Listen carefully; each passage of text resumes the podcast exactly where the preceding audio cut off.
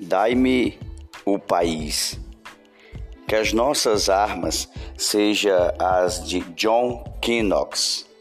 Este bravo campeão de Deus logrou alterar não apenas a política do seu país, como a própria história do país. Mas que segredo detinha John Knox?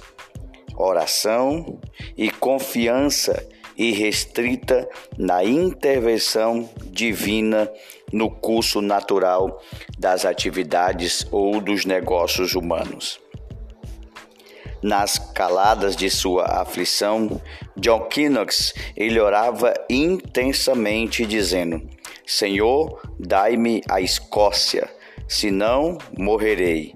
Dai-me a Escócia, senão morrerei. Amplie o seu conhecimento lendo a obra Fundamentos Bíblicos de um Autêntico Avivamento, editado pela CPAD, página 75, 174.